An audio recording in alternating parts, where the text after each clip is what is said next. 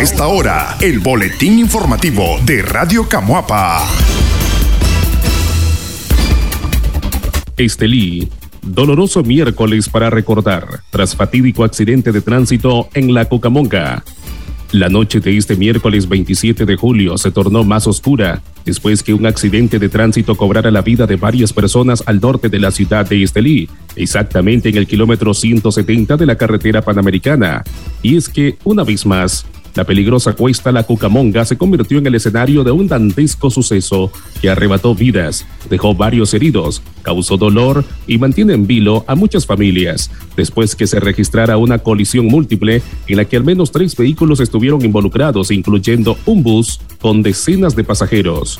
Debido a la magnitud del accidente que ha hecho correr a los equipos de emergencia y el personal médico, las cifras oficiales de fallecidos y lesionados aún no se han dado a conocer, pero basta con ver las fotografías de los centros hospitalarios y escuchar las sirenas de las ambulancias para dimensionar las consecuencias de lo ocurrido. Según una nota de prensa policial, será hoy jueves cuando brinden detalles del lamentable hecho que además de causar luto en familias nicaragüenses, también ha provocado mucho dolor en parientes de migrantes de diferentes nacionalidades que transitaban por nuestro país en su travesía por llegar a los Estados Unidos. Extraoficialmente, se maneja que son 16 las víctimas mortales que se contabilizan. Sin embargo, la cifra podría ser mayor debido a la gravedad de algunos heridos. Entre los fallecidos, se rumoraba que hay un menor de edad. El boletín informativo. Autoridades municipales a elaborar presupuesto del año 2023. Las autoridades municipales iniciaron los procedimientos que indica la ley de régimen presupuestario para la elaboración del Plan de Inversión Anual 2023. En la pasada sesión ordinaria del Consejo Municipal fue aprobada la integración de la comisión que estudiará el anteproyecto de presupuesto. El secretario del Consejo Municipal, Juan Francisco Salazar, afirma que los mecanismos que contempla la ley para la elaboración del presupuesto ya se ejecutan y espera no haya ningún inconveniente. Lo que corresponde ahora es que cada área entregue a la comisión un presupuesto por oficina, por ejemplo, servicios municipales, que indique qué requerimientos necesita para el próximo año, detalló el funcionario. El primer paso que se ha dado es conformar el comité técnico, el cual está integrado por las diferentes áreas administrativas de la alcaldía municipal. El siguiente paso a dar es que cada área presenta sus necesidades de inversión. Por ejemplo, asuntos municipales, el área de proyecto, la misma Secretaría del Consejo, para poder funcionar normalmente en el periodo subsiguiente. El profesor Salazar agregó que este año se retomará el proceso de consultas ciudadanas para validar las propuestas de proyectos que la misma población ha aportado durante las sesiones y cabildos. Las consultas están programadas para octubre según la ley. Sirven para ratificar las propuestas de la ciudadanía, las que hemos recogido en el año durante las sesiones y luego tenemos el cabildo de aprobación el 9 de noviembre, enfatizó el secretario. Viene lo que es la priorización de los proyectos esto se hace a nivel de Consejo Municipal. Recordemos que quien tiene la facultad de presentar el plan de inversión y el presupuesto municipal ante el Consejo es la, la presidenta, en este caso, que, que corresponde a la alcaldesa. una vez elaborado el, presupuesto, pues se, se lleva al pleno del Consejo y se presenta el anteproyecto de, de presupuesto para el 2023. En cuanto a las consultas, sí, eh, también se aprobó la Comisión Especial de Presupuesto para llevar a cabo el levantamiento de necesidades. Estas necesidades en parte se han ido levantando porque son las distintas solicitudes que la población ha llevado a los cabildos y a las sesiones ordinarias. De ahí se priorizan cuáles son las más sensible y se incluyen en el PIA. La alcaldesa de Camoapa, Gretchen Martínez, indicó que es importante que la población esté pendiente de la programación de las consultas ciudadanas para que ratifiquen sus propuestas. La comisión especial es la que se encarga de visitar barrios y comunidades. Esperamos que las personas se integren al proceso, señaló la funcionaria. El boletín informativo. Boaqueño gana Premio Internacional de Astronomía con proyecto dirigido a discapacitados. El joven Mauricio García, originario del municipio de Boaco, ganó recientemente un premio en un concurso promovido por la Unión Internacional de Astronomía, en la que se postularon más de 100 proyectos de más de 35 países. García se postuló con un proyecto relacionado a la atención de niños y niñas discapacitados en temas astronómicos, el cual fue seleccionado por el organismo internacional. El joven astrónomo es miembro de la Asociación Nicaragüense de Astronomía Aficionada, Los Cadejos. Al convocar a todos estos países se postulan eh, representantes o astrónomos aficionados o científicos o astrónomos profesionales como tal y puedan postular proyectos. ¿En qué consisten estos proyectos? Básicamente en abordar el impacto, la sustentabilidad, el alcance y la creatividad con el cual se pueda generar un tema de divulgación astronómica en las comunidades desatendidas. En este caso lo que hice fue hablar del departamento de Huaco y de qué manera estoy desarrollando, divulgando la astronomía como tal. Esto haciendo énfasis o principalmente en los niños ciegos, en los niños sordos o todas aquellas personas que tienen algún tipo de eh, discapacidad como tal. Aparte de eso, generar visitas a zonas rurales del departamento de Huaco. Entonces postulé mi proyecto hablando de todas estas ideas. Eh, se hicieron más de 100 solicitudes, participaron más de 34 países del mundo y mi proyecto fue uno de los ganadores. Según García, las propuestas seleccionadas recibirán un telescopio firmado por astrónomos reconocidos y que servirá para las iniciativas de la asociación a la cual pertenece. No precisamente van a enviar varios telescopios a Huaco, pero se nos abre una puerta con muchas posibilidades.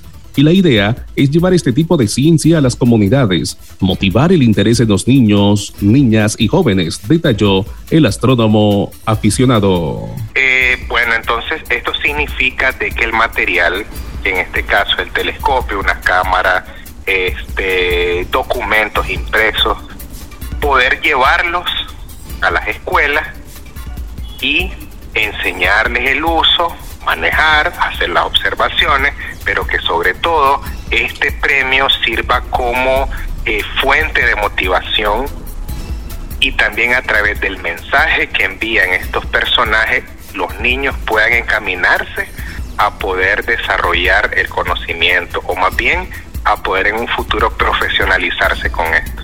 El proyecto como tal no es que manda 50 telescopios o más, no. Manda un telescopio para el país, pero obviamente este telescopio tiene un valor más que económico por, eh, digamos, las personas que están detrás de esto. Entonces, las firmas y el saludo prácticamente abriría más que un portal material, este sería un portal de aprendizaje y de prácticamente eh, motivación.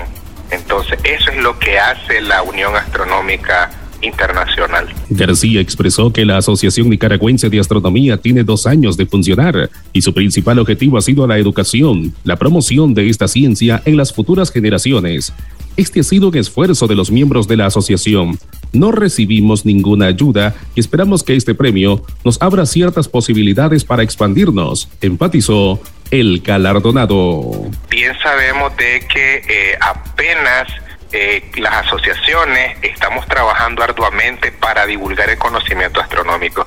Sí, ya antes de Cadejo estaban asociaciones como ANASA en Managua, que la preside el doctor Jaime Inser, el profesor Julio Banini, entre otros, y también ASAFILE, que, cuyo presidente es Emilio Zúñiga y es el coordinador eh, nacional ante IAU en Nicaragua. Pero eh, prácticamente en zonas como el norte, en zonas centrales, eh, por ejemplo, toda la región central prácticamente no eh, se estaba potenciando tanto. Pero bien sabemos que el alcance a través de las redes sociales, a través de la divulgación en las escuelas, eh, la divulgación y charlas con otros organismos ambientales. Entonces hemos logrado difundir o masificar el conocimiento como tal. Es generar Pero, Exactamente, entonces es despertar ese grado de curiosidad en toda la población bien sabemos también de que la astronomía es una materia que necesita de equipos y los equipos no son eh, baratos, pues. Entonces se necesita hacer inversiones y estas inversiones nosotros las hacemos eh, de nuestro bolsillo, pues. No es que nos apoye un ente del Estado, no, sino de que como asociación solventamos nuestros costos, compramos nuestros equipos y hacemos el desarrollo de divulgación astronómica gratuita, sin ningún costo. Según la Unión Internacional de Astronomía, la iniciativa denominada Telescopios para Todos de 2022 recibió 104 solicitudes de 35 países con el apoyo activo de los coordinadores nacionales de Outreach. Las propuestas seleccionadas llevarán telescopios a las comunidades poco atendidas en Puerto Rico y los pacientes de cáncer infantil en Irak. Ayudarán a hacer frente a las disparidades educativas en Chad, Bangladesh y Madagascar y mejorarán el acceso a STEAM Educ en México y las comunidades rurales en Botswana, entre otros. El boletín informativo. Ejército de Nicaragua se compromete a agilizar la reparación de las calles adoquinadas en Camuapa. Las autoridades municipales la semana pasada se reunieron con los responsables del módulo de construcción del Ejército de Nicaragua para agilizar la ejecución del adoquinado de dos calles en la ciudad de Camuapa. El convenio entre el ejército y la municipalidad se firmó en abril pasado, por lo que llevan tres meses de retraso. El secretario del Consejo Municipal, Juan Francisco Salazar, aseguró que se reunieron con el responsable directo del módulo de construcción de la institución castrense, quien se comprometió a iniciar el proyecto pronto sin especificar fechas. Sin duda, hay un retraso considerable. En eso hicimos énfasis. Vamos a confiar en que el ejército cumpla ese compromiso lo más pronto posible, declaró el funcionario.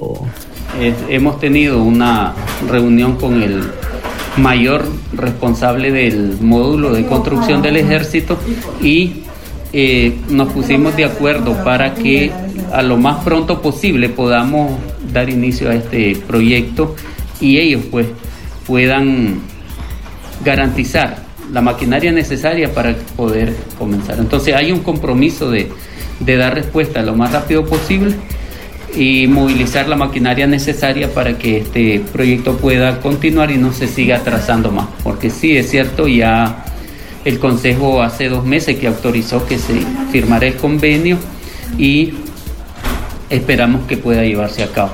El profesor Salazar indicó que las lluvias ni las condiciones del terreno en esas calles representará un atraso al desarrollo del proyecto.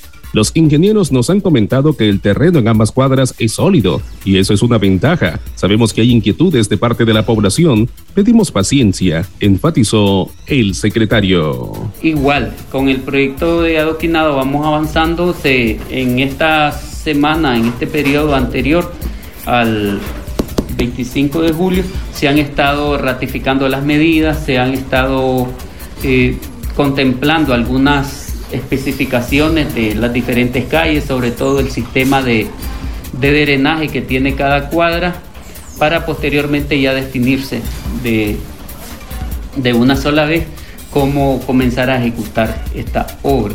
Recordemos que esta, este adoquinado se va a llevar a cabo en en periodo de invierno porque son partes duras, tanto el sector de la Madera Milagrosa como el sector este del gimnasio multibuso son partes duras pues y el movimiento de terreno es poco. Entonces ya el módulo del ejército pues se está disponiendo a coordinar las maquinarias para movilizarlas hacia acá y poder eh, comenzar la obra. La profesora Teresa Sánchez, una de las beneficiarias del proyecto, reiteró la necesidad de realizar el adoquinado porque los pobladores están inquietos sobre su ejecución. Espera que las autoridades locales tengan los mecanismos necesarios para garantizar que el proyecto inicie pronto. El boletín informativo. Sismo de 5.7 sacude el Pacífico de Nicaragua.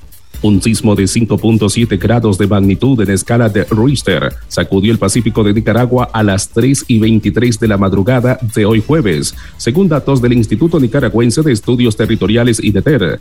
El movimiento telúrico fue localizado a 53 kilómetros al suroeste de Jiquilillo, Chinandega, con una profundidad de 37 kilómetros producto del choque de las placas tectónicas Coco y Caribe. A este sismo, el más fuerte registrado en lo que va de la jornada, le han seguido cuatro réplicas en la misma zona, la de mayor magnitud de 3 grados. Las réplicas se han registrado minutos después del sismo de mayor intensidad, a las 3 y 36, 3.37, 3.45 y 3.49 de la madrugada, según el monitoreo de sismos del INETER. Las autoridades nicaragüenses no han reportado víctimas ni daños materiales como consecuencia del temblor. Las recomendaciones que brindan las autoridades en caso de sismo es mantener la calma y brindar apoyo a los miembros de la familia. Cuando se produzca el temblor, salir de la casa o trabajo de manera ordenada, colocando las manos sobre la cabeza para protegerse y buscar un lugar seguro. Nicaragua se encuentra en el flanco este de la zona geológica más activa del mundo, denominada Cinturón de Fuego del Pacífico, donde se registra aproximadamente el 85% de la actividad sísmica mundial. En 1992, esta zona produjo un terremoto de magnitud 6.2 en escala Richter, con un posterior tsunami que dejó más de un centenar de muertos, el más catastrófico registrado en la historia de Centroamérica. El boletín informativo. Gobierno de Nicaragua otorga convivencia familiar a más de 1.300 reos comunes. El gobierno de Nicaragua concedió ayer miércoles el régimen de convivencia familiar a más de 1.300 reos comunes que tenían sentencia firme por distintos delitos. Los reos de diferentes centros carcelarios de Nicaragua fueron entregados a sus familiares la mañana de ayer en un acto en el que las autoridades oficializaron su nueva condición de libertad limitada, informó el Sistema Penitenciario Nacional a través de medios del gobierno. En el momento que se les anunció su libertad condicional, los presidiarios alzaron la resolución gubernamental que les dio el beneficio. Damos gracias a nuestro buen gobierno de reconciliación y unidad nacional por seguir contribuyendo al bienestar de las familias, al favorecer con el beneficio legal de convivencia familiar a más de 1.300 presos de los diferentes establecimientos penitenciarios del país, dijo la ministra de Gobernación María Amelia Coronel durante el acto de excarcelación. La de este miércoles fue la segunda excarcelación de reos comunes en lo que va de 2022. En abril pasado, las autoridades nicaragüenses sacaron de la cárcel a un mil prisioneros, una decisión que se ha vuelto común en los últimos ocho años.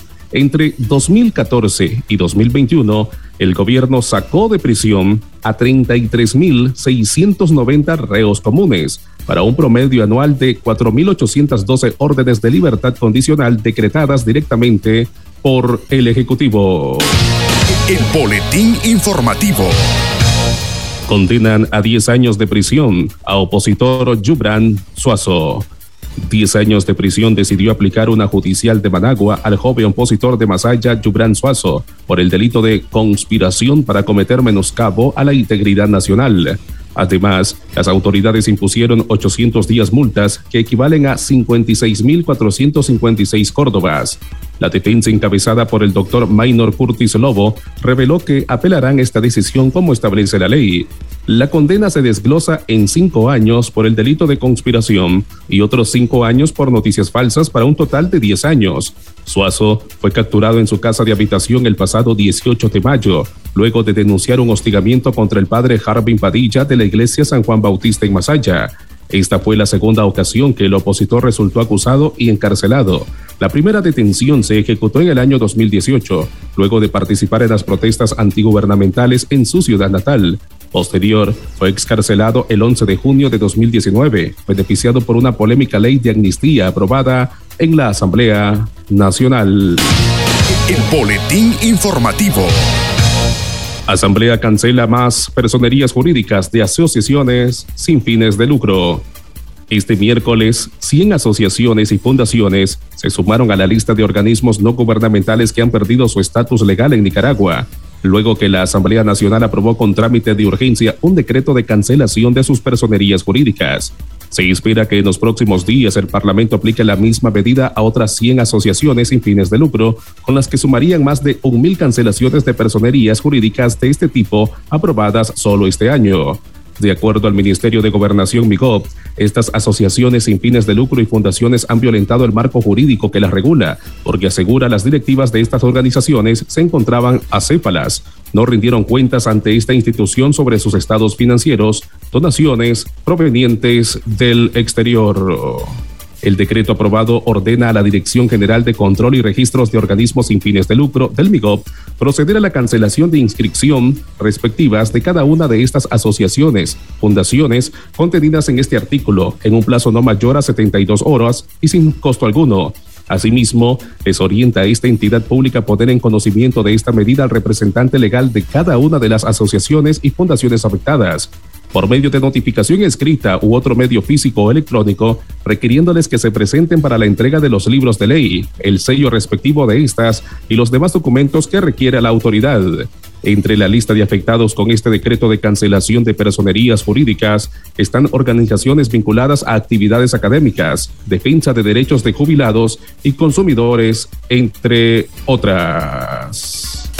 Este fue el boletín informativo de Radio Camuapa.